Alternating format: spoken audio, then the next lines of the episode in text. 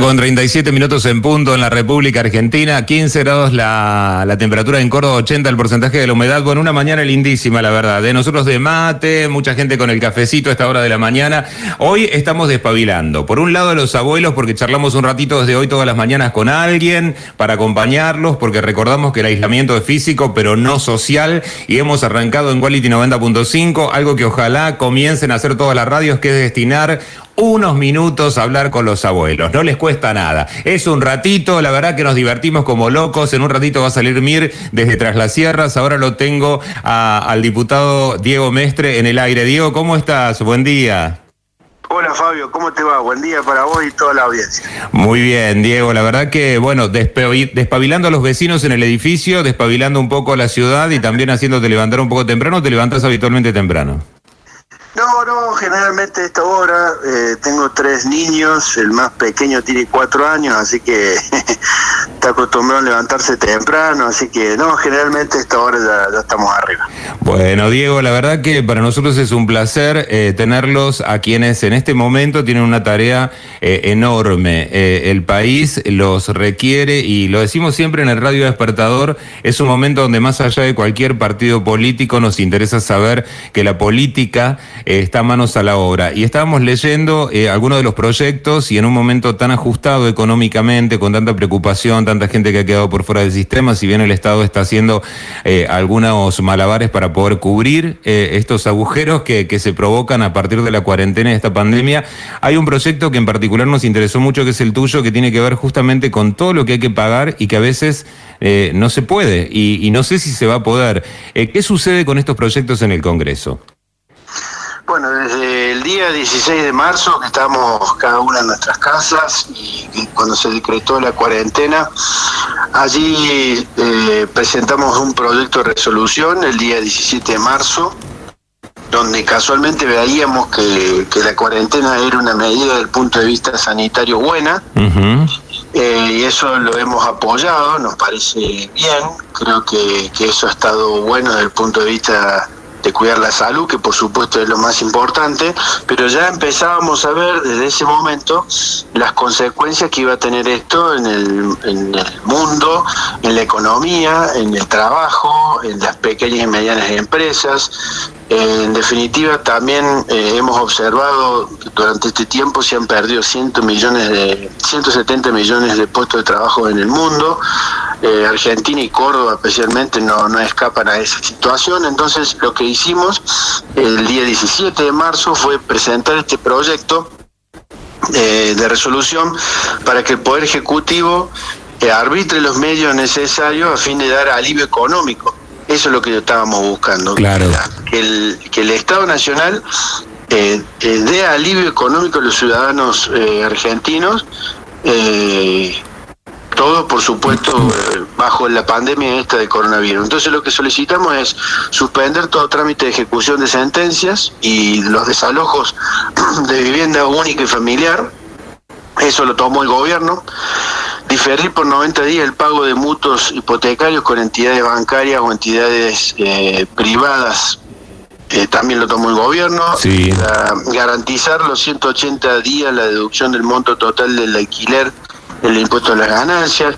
Pedimos también otorgar subsidios para los inquilinos que hayan sido desvinculados laboralmente, eso todavía no lo ha previsto el gobierno.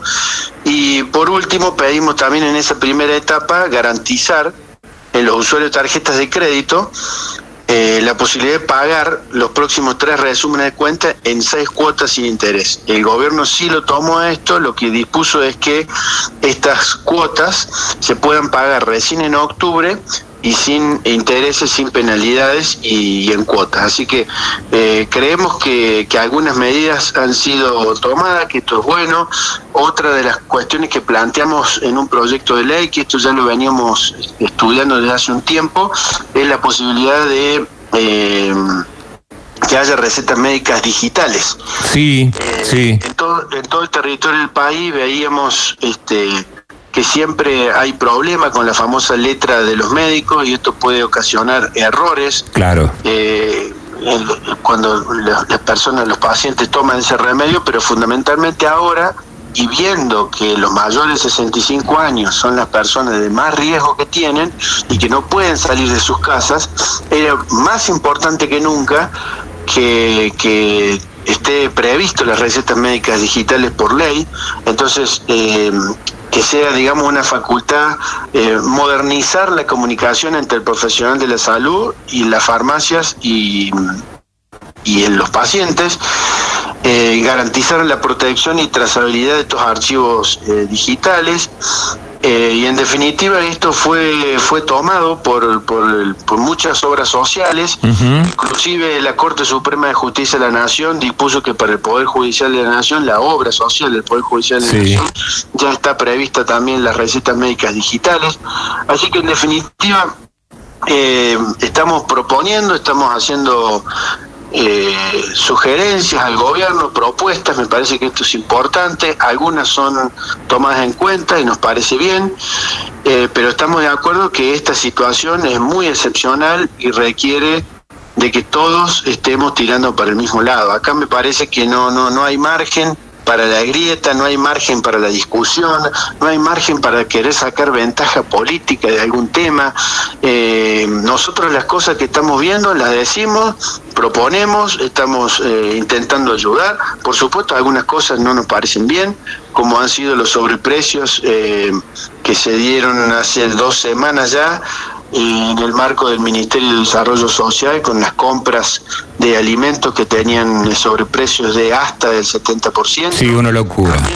sí, sí, también los sobreprecios en el PAMI, que también hemos hecho pedidos de resolución para que para que los ministros eh, nos brinden un informe de por qué este, decidieron esto y en su caso, bueno, presentar alguna denuncia judicial. En el caso del Ministerio de Desarrollo Social, el gobierno ha dispuesto pedirle la renuncia a, creo que son 15 funcionarios que estaban implicados en este tema. Con lo cual me parece que esa es la línea, es seguir los temas, trabajar desde nuestras casas. Hemos tenido también eh, mucho, muchas reuniones de comisión. Yo formo parte de siete comisiones, presido una ahora que es la de defensa del consumidor, y hemos tenido muchas reuniones con los distintos diputados, sobre todo pidiendo informes a los ministros hay ocho ministros que ya eh, de forma virtual hemos tenido eh, su presencia y nos han brindado aplicaciones y hemos podido hablar y hemos podido hacer su propuestas. Así que en ese camino estamos, Fabi. Bueno, la verdad, Diego, eh, un placer la conversación porque, mira, si tenemos una política en el radio despertador es divertir un poco a la gente, es un radio show, yo siempre digo que a veces no es que desinformamos para que la gente no esté informada, sino a veces sacarla a dar una vuelta por ahí a la gente frente a todo título, pero también una cosa que uno trata de procurar, en mi caso sin ser periodista, desde mi lugar de locutor, es conversar y charlar, porque eh, en un momento como este, si no sabes qué hacemos, leemos todos los títulos que están publicados en todos los diarios y no hablamos con la fuente. Así que hemos tomado la decisión de empezar a rastrear teléfonos y hablar realmente con quien tenemos que hablar, más allá de que la gente después saque sus propias conclusiones o que cada uno tenga su opinión, pero viste, cansado ya de ver cómo se manipula también la información eh, en una época donde donde, donde si bien la intención es no ahondar grietas y estar todos juntos, no siempre los intereses lo permiten. Así que yo, Diego, te agradezco profundamente esta conversación. El micrófono de Quality 90.5 del Radio Despertador, mira, tenés el mío, así que cuando tengas que comunicar algo no tenés más que mandarme un mensaje a cualquier hora porque eh, esto lo requiere. Somos guardia permanente y, y los medios somos claves ahora. Así que gracias de corazón. No, por favor, por favor, le agradecido soy yo por el llamado y por supuesto yo también estoy a disposición siempre para intentar esto, ¿no? Eh, conversar, dialogar y por supuesto con, el, con las responsabilidades que, que cada uno tiene. Así que desde mi parte también muy contento de poder generar este vínculo.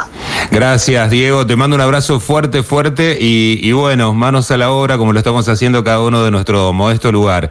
Eh, seguro que, que, esto nos va a enseñar mucho más que lo que veníamos aprendiendo en otra época. ¿eh?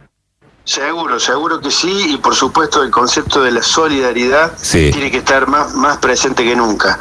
Eh, yo creo que algunas excepciones a la cuarentena ya se están implementando, me parece bien, pero esto hay que hacerlo de forma responsable y de forma solidaria, pensando siempre en los demás y por eso cada uno tiene que respetar eh, el aislamiento y sobre todo el tema del tapaboca y cuidarnos entre todos porque esto va a llevar un tiempo más.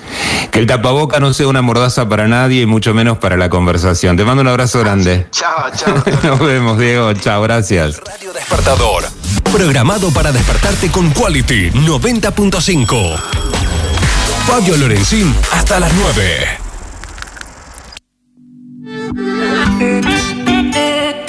Chino y Nacho. Chino y Nacho's back. Tu dúo favorito, baby.